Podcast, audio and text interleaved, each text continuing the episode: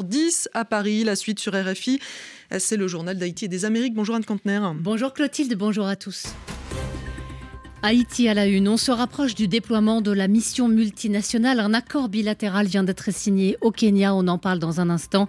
Et on ira aussi à Port-au-Prince où la journée d'hier a été marquée par des violences hors normes. Notre dossier du jour au Mexique où la campagne électorale commence aujourd'hui avec un président sortant omniprésent.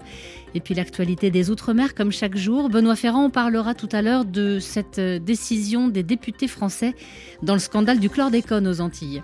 Oui, l'adoption d'un texte proposé par un député guadeloupéen, un texte qui reconnaît, c'est une première, le rôle de l'État dans les préjudices subis en Guadeloupe et en Martinique à cause de l'utilisation du chlordécone. À tout à l'heure. Merci à tous d'être avec nous. Bienvenue. Port-au-Prince. 89.3 FM. C'est une étape importante, un pas vers le déploiement de la mission multinationale en Haïti. Le Premier ministre haïtien est au Kenya, pays qui a accepté de prendre la tête de cette mission, et les gouvernements des deux pays viennent de signer un accord dit de réciprocité.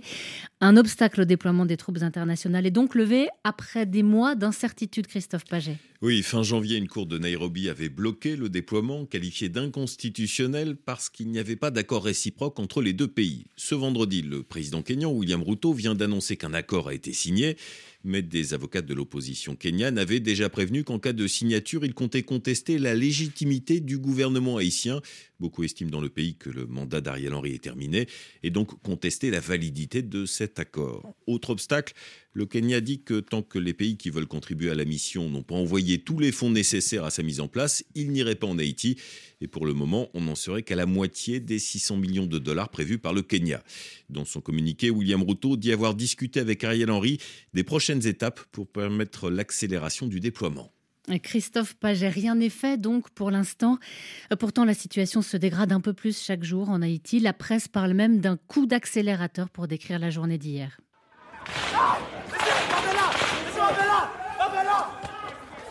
Des tirs dans plusieurs quartiers de Port-au-Prince, des écoles évacuées à la hâte par les enfants, des dizaines de personnes rasant les murs, les mains en l'air pour échapper aux violences.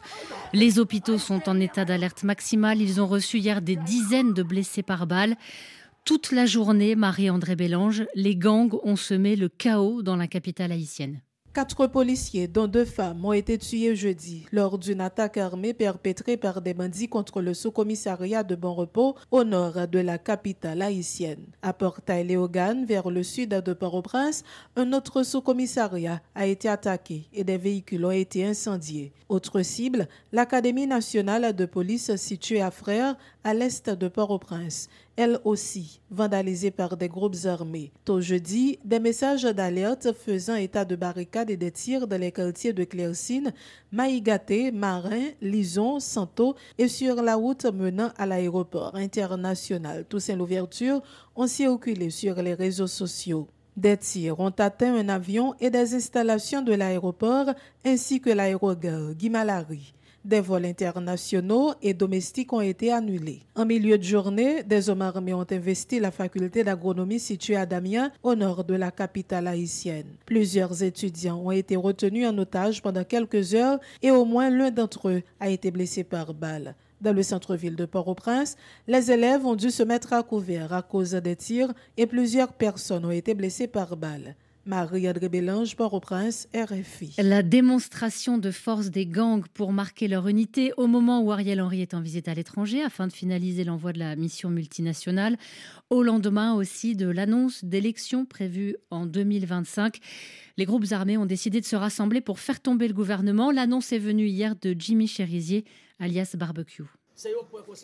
Le chef de gang s'exprimait dans une vidéo qui a beaucoup tourné sur les réseaux sociaux et la presse s'en fait l'écho, Marine de la Moissonnière. Oui, dans cette vidéo diffusée hier euh, sur les réseaux sociaux, quelques heures après euh, le début des attaques, le chef de gang a dévoilé ses plans, rapporte euh, le Nouvelliste. Aujourd'hui, 29 février 2024, on lance la bataille qui doit renverser le Premier ministre et son gouvernement. C'est notre premier objectif, a déclaré Jimmy Cherizier, qui ne veut pas qu'Ariel Henry rentre du Kenya. Également, dans dans le viseur de barbecue, c'est son surnom, précise le quotidien, les ministres et le patron de la police. On doit les arrêter et les envoyer rejoindre Ariel Henry là où il est, affirme l'ancien policier qui se targue d'être le président de tous les groupes armés du pays, précise le Nouvelliste. La réaction, donc la riposte des groupes armés, non seulement à la perspective d'une arrivée de la force multinationale, mais aussi à l'annonce d'élections, on le mentionnait tout à l'heure. Les dernières remontent à 2016. Aujourd'hui, le pays n'a plus de président. Depuis l'assassinat de Jovenel Moïse en 2021, plus de parlement, le mandat des élus a expiré. Et Ariel Henry est un Premier ministre par intérim. Nous avons appris cette semaine qu'il s'était engagé à tenir des élections l'année prochaine, en 2025, dans un an donc, un an au moins, mais sans doute plus, estime le politologue Jacques Nézy. Il faut plus d'un an et demi, dans la mesure où en Haïti, on sait très bien, ce n'est pas l'exécutif qui organise les élections, c'est une entité administrative indépendante qui s'appelle le Conseil électoral provisoire, qui est formé de neuf membres issus euh, de différentes forces politiques et sociales. Donc, le temps de trouver un compromis entre ces différentes forces, il faut attendre au moins six mois. Et puis ensuite, il y a l'organisation du scrutin, c'est-à-dire euh, l'inscription, d'autant plus qu'ils ont reproché au président Jovenel Moïse assassiné le fait qu'il voulait organiser le scrutin à son avantage en essayant de proposer une carte électorale falsifiée au départ. Et cette carte électorale fait l'objet de discorde au sein de la classe politique. Donc sans doute, il faudrait envisager une autre carte d'inscription. Donc il faut que la population ait confiance dans le gouvernement qui organiserait ce scrutin. Donc on voit bien, c'est tout le problème de M. Henry, inspirer confiance non seulement aux populations, mais également aux acteurs politiques. Inspirer confiance, d'autant plus que ce n'est pas la première fois qu'Ariel Henry s'engage à organiser ces élections tant attendues. Analyse du politologue Jacques Nézy, il est chercheur associé au laboratoire caribéen de sciences sociales. En, en attendant la tenue de ces élections, très incertaine encore, en attendant aussi l'arrivée de troupes étrangères pour rétablir la sécurité, Haïti a besoin d'aide tout de suite. Euh, plus de 670 millions de dollars sont nécessaires. La somme est établie par les Nations Unies. Écoutez les explications d'Ulrika Richardson, elle est coordinatrice humanitaire de l'ONU en Haïti. Les besoins humanitaires ont fait que augmenter. On a 5,5 millions de personnes ont besoin d'une assistance humanitaire, 3 millions d'enfants. C'est presque inimaginable. On demande 674 millions pour pouvoir donc cibler 3,6 millions de personnes entre ces 5,5 millions de personnes ont besoin. Et donc, oui, euh, c'est une augmentation parce que les, besoins augmentent et donc notre cible aussi s'est augmentée. Vous augmentez le budget, mais l'année dernière, seul 34% du montant annoncé a finalement été versé. Où est-ce que vous allez trouver ces financements? On espère que la réponse sera reçue avec une plus grande solidarité par les États membres. Il faut vraiment une mobilisation très forte et, et moi je dirais pas seulement les bailleurs classiques, il faut aussi les bailleurs plus modestes parce qu'ensemble, ça peut créer une, masse critique pour pouvoir augmenter cette enveloppe pour renforcer l'assistance humanitaire en Haïti. Et donc, on va ouvrir un fonds fiduciaire régional qui va pouvoir donc faciliter les contributions plus modestes, mais quand même pourrait être très, très stratégique pour la réponse. Est-ce que vous trouvez que le monde ne fait pas assez pour Haïti? Euh, je ne pense pas qu'on oublie Haïti, mais c'est vrai, le monde aujourd'hui, il y a tellement de crises et euh, malheureusement, les fonds pour euh, des réponses à l'humanitaire ou réponses au développement, ils ne sont pas suffisants. Et donc, il faut vraiment doubler les efforts et le niveau des États membres, ça veut dire qu'il faut vraiment comprendre qu'il y a un besoin d'une solidarité internationale qu'on a pu constater les années euh, passées. Mais oui, c'est vrai, il y a beaucoup des autres crises, mais euh, une crise ne peut pas être comparée à une autre. Haïti passe par un moment absolument critique et donc c'est maintenant que cette solidarité est plus importante que jamais. La coordinatrice humanitaire de l'ONU en Haïti, interrogée par Marine Lebec. Voilà pour l'actualité haïtienne. On y reviendra bien sûr dans nos prochains rendez-vous pour suivre notamment les étapes du déploiement de la force multinationale. RFI, la radio del mundo. Coup d'envoi de la campagne électorale aujourd'hui au Mexique, une longue campagne. La présidentielle aura lieu le 2 juin prochain. Les candidates en lice sont notamment la dauphine du chef de l'État, Claudia Sheinbaum, ancienne maire de Mexico, et la sénatrice Xochitl Galvez, qui mène, elle, un large front d'opposition des partis de droite.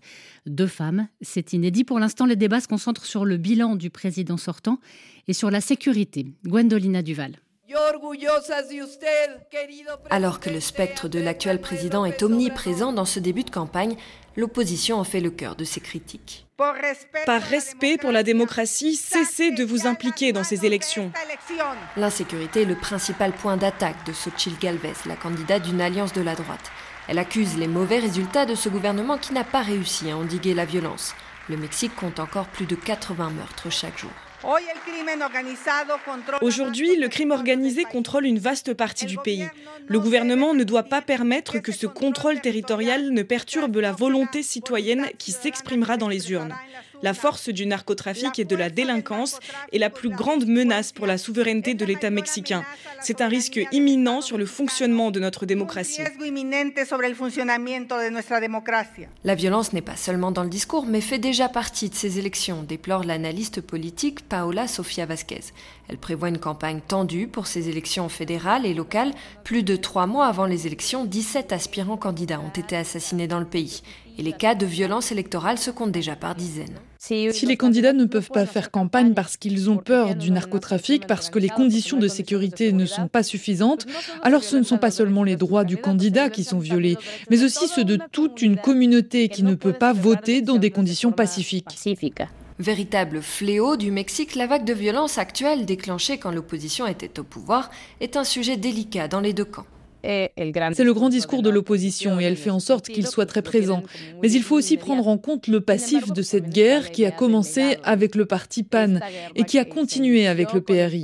Depuis ces deux mandats présidentiels jusqu'à l'actuelle présidence, tout a empiré. Il y a plus de morts et plus de disparus. De son côté, la candidate du parti présidentiel, Claudia Sheinbaum, tente de s'extirper de l'image des mauvais chiffres nationaux en mettant en avant son propre bilan en tant que maire de la capitale Mexico. Nous allons renforcer la stratégie de sécurité et les succès déjà atteints. Dévoilant en avance plusieurs points de son programme, Shenbaum s'engage à continuer les grands projets et les réformes du gouvernement actuel. Il ne s'agit pas d'avoir une main de fer, de guerre ou d'autoritarisme, mais simplement de justice. Nous consoliderons la garde nationale et améliorerons la coordination avec le parquet général de la République, la police et les parquets locaux.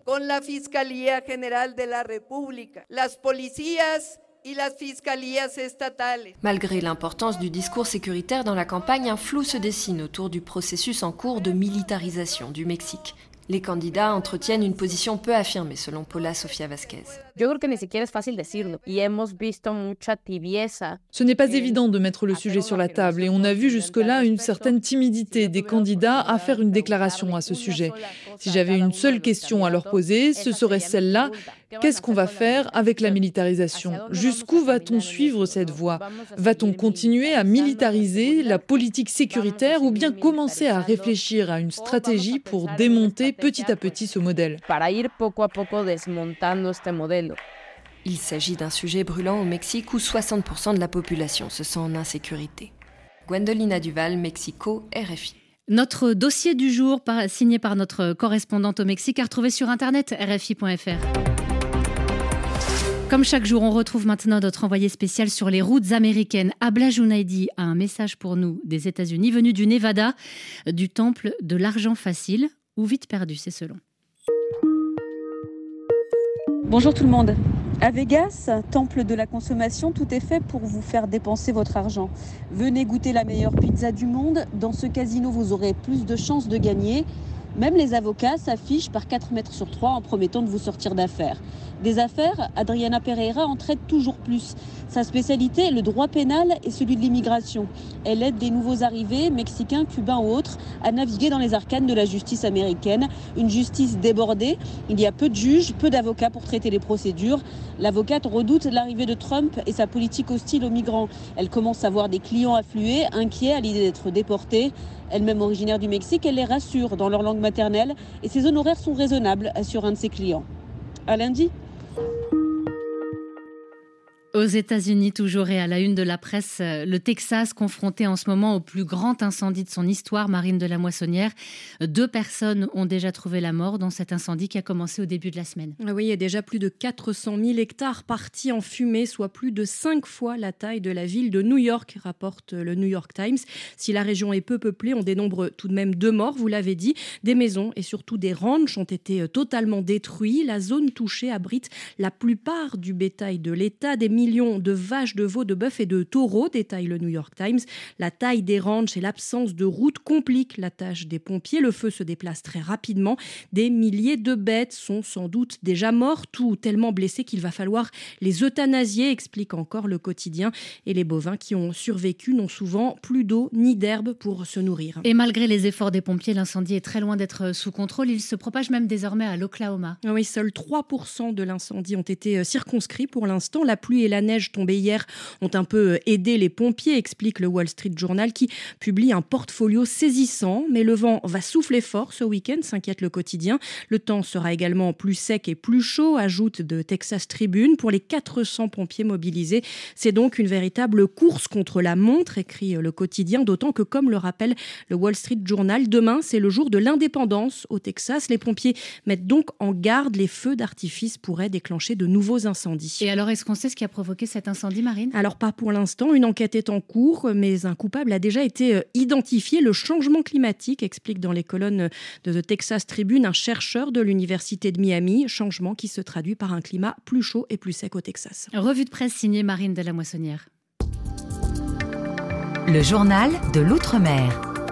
Bonjour Benoît Ferrand. Bonjour Anne. L'Assemblée nationale a reconnu hier la responsabilité de l'État français dans l'empoisonnement des Antilles par le chlordécone. Oui, après des débats parfois houleux, la proposition de loi défendue par le socialiste guadeloupéen Élie Califère a été adoptée hier par 100 voix pour et une contre. Un texte, c'est une grande première, qui reconnaît le rôle de l'État dans les préjudices subis en Guadeloupe et en Martinique, où le chlordécone a été autorisé dans les bananeries jusqu'en 1993. Il affirme également la nécessité d'une meilleure dépollution et d'une meilleure indemnisation des victimes. Les députés Renaissance, Modem et Républicains se sont abstenus. Pour Philippe Pierre-Charles du collectif pour dépolluer la Martinique, il s'agit là d'un symbole, bien sûr, mais aussi d'un pas, sinon décisif, du moins très important. Il est au micro de Carla Bussero-Lanzi. Emmanuel Macron avait parlé de part de responsabilité. Un tribunal administratif à Paris avait parlé de négligence coupable. Là, il est question de responsabilité de l'État. C'est plus clair. Ça ouvre des perspectives. Mais bien évidemment, il faudra aller plus loin, il faudra continuer. Parce que indemniser les victimes et puis euh, s'occuper de la dépollution des sols, ça ne suffit pas. Il y a les personnes qu'il faut détoxiquer. Euh, il y a la traçabilité qu'il faut établir. Il y a un autre modèle agricole qu'il faut mettre en avant. Donc, euh, il faut une loi-programme qui puisse mettre en œuvre tous les aspects de la réparation. Pesticides et fongicides de suite avec le riz brun livré en vrac en Guadeloupe, placé sous haute surveillance. Tous les riz importés sont passés au peigne fin depuis l'an dernier par les douanes. Ça n'a pas été inutile puisque deux importateurs ont récemment été épinglés pour non-respect des normes européennes. Olivier Lancien. Les services de la douane n'ont pas voulu révéler les noms des deux entreprises concernées par ces réexpéditions de riz en fin d'année dernière. Selon eux, l'impact financier est déjà suffisamment dissuasif. Sous-entendu que ce préjudice financier de réexpédition vers les ports d'origine était suffisant qu'il ne fallait pas y rajouter une atteinte à la marque. Il s'agit de 42 tonnes 6 de céréales. Cela représente un coût financier compris entre 50 et 100 000 euros. Les contrôles des agents de Bercy ont porté en 2023 sur l'ensemble des importations de riz brun en vrac entrées sur le territoire guadeloupéen. Des riz qui ne respecteraient pas les normes européennes sur les LMR, les limites maximales de résidus de pesticides ou alors de fongicides. La direction de la douane et des droits indirects de Guadeloupe affirme que toutes les marchandises entrantes avec des risques de pesticides seront contrôlées cette année et il y aura, comme le prévoient les dispositions de l'Union européenne, publication de ces résultats. Olivier Lancien de la première Guadeloupe. Bon après-midi, bon week-end Anne, à lundi. Merci Benoît Ferrand et merci à tous d'avoir été avec nous. Vous pouvez nous réécouter quand vous le voulez sur l'application RFI Pure Radio et pour l'instant, restez sur RFI dans quelques secondes maintenant. Littérature sans frontières. Catherine Fruchon-Toussaint reçoit l'auteur Robert Bironbaum.